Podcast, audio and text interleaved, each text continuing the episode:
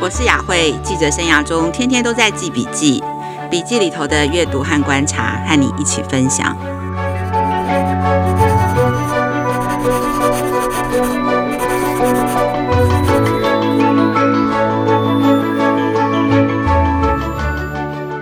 大家好，我是雅慧。这一集 Podcast 播出的时间是八月十七日，差不多其实是欧美中小学开学的日子哦。我最近在看国外的那个教育相关的新闻哦，因为几乎他们都全面复学了，所以其实谈的新闻都是关于开学跟防疫，学生上课要不要戴口罩啊，安全距离怎么维持啊，然后呃上课的形式等等。那另外，其实，在欧美国家在气氛上也都非常担心变种的 COVID COVID-19。的病毒对开学的健康的威胁，因为直到现在八月初哦，那个确诊的人数在欧美都还是在创新高哦。那在台湾的中小学生跟家长们，其实也都经历了一个很不一样的暑假哦。那这些通通都是跟疫情有关。今天我要跟大家分享两则国际教育新闻，还是跟疫情有关，希望大家不会觉得很腻哦。但是没有办法否认的是哦，这个疫情真的影响很大，激发出人类很多的创意，逼迫我们重新思考很多理所当然的事情。全人类哦都正在学习要长期抗战。第一则教育新闻哦，要谈的是疫情影响下的学习滑落。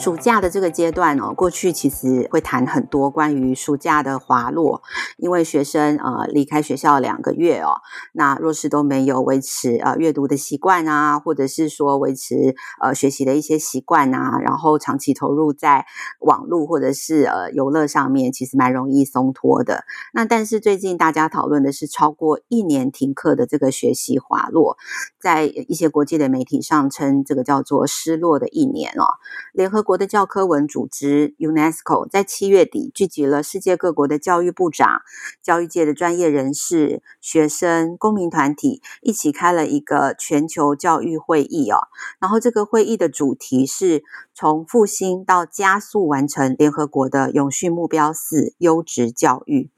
大家可以从现在开始关注一下这个关键字哦。这个关键字叫做 SDGs，联合国的永续发展指标。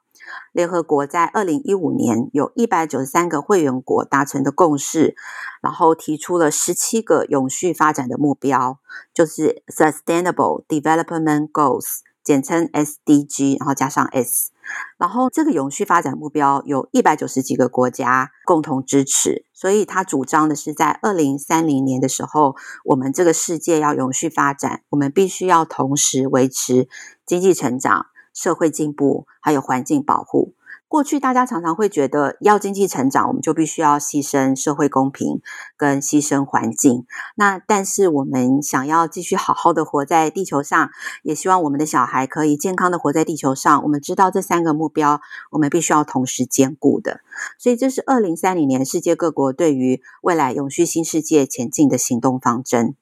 所以，当大家在谈怎么样来重返学校、重启学校教育、恢复学校教育的时候，其实这场联合国的这个国际会议要强调的是，我们必须要加速对优质教育的投资，就像各行各业一样。要赶快用报复性的复苏跟追赶上这失落一年我们落下的速度。那这追赶的方向呢，不只是说你要赶快的增进学历，而是要对准这个永续发展的目标，让世界呃不同发展阶段的国家都可以维持一个永续发展的这样子的一个理想。所以这个教育成长的目标是跟这个 SDGs 是连接在一起的。那联合国教科文组织跟世界银行在过去半年哦，花了蛮长的时间，针对一百四十二个国家做了调查。这个调查当中发现哦，大概只有三分之一的呃受访国家，而且这些国家几乎都已经是高所得的欧美国家了。他们已经开始在评估在这个失落的一年当中，中小学生学习状况滑落的现况，就是到底哪些部分是呃没有跟上的，然后呃哪些部分学习需要加强的，然后要怎么样来设计这个补救教学计划。所以这个评估只是这第一件事情。那经过了一年这个学习的这个落差，大概只有三分之一的国家在做这件事情哎。然后会看到在这调查当中会发现，其实大多数的这些低收入的国家，其实到目前为止，虽然呃今年九月八月大家都要重返学校了，但是他们还在针对非常基本的学生的生存跟健康的这个生活在奋战。然后这项调查中看见，大概只有一成的低收入国家，在中小学的校园里，已经为开学的准备准备好干净的水、肥皂，还有口罩，可以让学生安心健康的上课。那更不要去谈说，针对这些远距教学的相关挑战啊，软体、硬体设备的这些准备啊。然后学习落差要用什么样的形式来弥补啊？其实经过了这一年多的停学，这些都还是停摆、没有进展的状态。所以大家就可以想象，就是这一代的孩子，在小学跟国中的孩子，经过了这一年有这么庞大的落差，有这么多在低收入国家的学生，基本上连生存跟健康都还没有准备好。那但是在比较高收入的国家，已经开始在思考怎么去弥补呃学习的落差，要用什么样的方式。所以若是疫情还是继续笼罩着，我们随时有可能呃要拉回呃在家学习等等。那往前看，可以看到这个学习的落差是会越来越大的。所以，联合国的这个会议，它是目的是希望呼吁有更多外界跨领域的投入，然后以及强调未来的教育要怎么样在突然受到很大的变化跟冲击的时候，还是可以很有弹性，而且可以持续的进步。这项调查当中也看到，在低收入国家，大概呃过去整整一年，有百分之三十的国家都取消了考试，因为没有办法举办公平的考试，也没有好的环境可以让学生呃来到一些平良的机构进行一些国家型的考试，所以真的很多事情是停摆的。但是在同时，若是大家呃有关注教育科技的发展，或者是呃数位教育的进展，我们其实知道，在美国的 Nasdaq 的教育科技股，其实在去年一年是成长最快的一个领域，市值都一直创新高。那这是危机带来的创新，但是这些创新是用在哪些国家，然后什么阶级的社会？其实这是我们现在呃需要更多人一起来思考，而且更多人要来解决这个不平等的问题。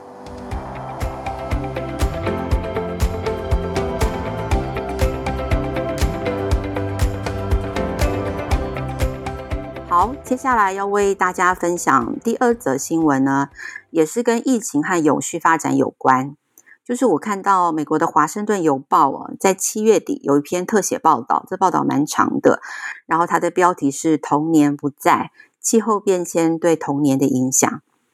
OK，好，孩子还小的时候，当我们还是个小孩的时候，出去玩就是人生中最重要的事情。但是出去玩这件事情哦，在过去一年变得非常的困难。那在台湾过去三个月，出去玩变成一个很奢侈的事情哦。我相信家里若是有小小孩的家长，一定是非常非常的痛苦哦，因为小孩没有办法出去玩，没有办法去亲近泥土跟自然，他的精力没有办法发泄，然后他也没有办法得到这些自然对他的童年的疗愈哦。那我们知道，在接下来往前走哦，就算是疫情开始平稳，但是还是有另外一个很重要的议题会影响出去玩这件事情，让出去玩变得越来越挑战。这个影响就是气候变迁的这个大环境的变化。这篇报道里头提到，气候变迁将会改变孩子的童年生活。最直接，我们最可以想象的是，我们以为到户外玩，尤其去大自然是一件好事。但是现在，在环境污染以及极端气候的影响下，可以安心在外面玩的机会已经越来越少，比以前少很多了。包括超级热的夏天，我们现在几乎都没有办法不开冷气哦。然后像现在国小也。呃，政府也都补助，让每一间教室都可以装冷气哦。在我们小的时候，其实没有冷气，我们也都熬过了。但是现在没有冷气，几乎是熬不过这个夏天哦。然后包括热衰竭、晒伤，然后酷寒会冻伤，空污会影响健康。其实现在在中南部很多国中小，他们会不是因为下雨不能上体育课，而是因为空污太严重，没有办法去户外上体育课。这都是过去我们很难想象，但是现在都正在发生的。那另外像是一些天气的意外的状况，比方像台风啊、龙卷风啊、水土保持，或是溪水暴涨、急速的风向、雨量的变化跟大浪等等。然后很多人都觉得，好像二零二一年台湾非常的热，那但是其实研究者就提醒我们。或许今年的夏天已经是你小孩会经历到最不热的一年的夏天了。意思是说，以后的夏天都会越来越热。我想，身为家长哦，我们留给孩子这样子的一个环境跟地球哦，以后孩子的一生都要与高温为伍，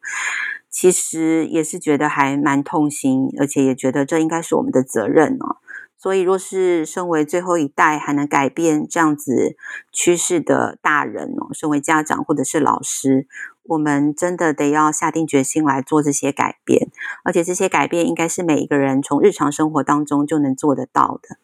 很现实的来讲哦，其实现在父母要带孩子出游的时候，必须要做更多的研究跟准备。我们要注意空屋，我们要注意防晒，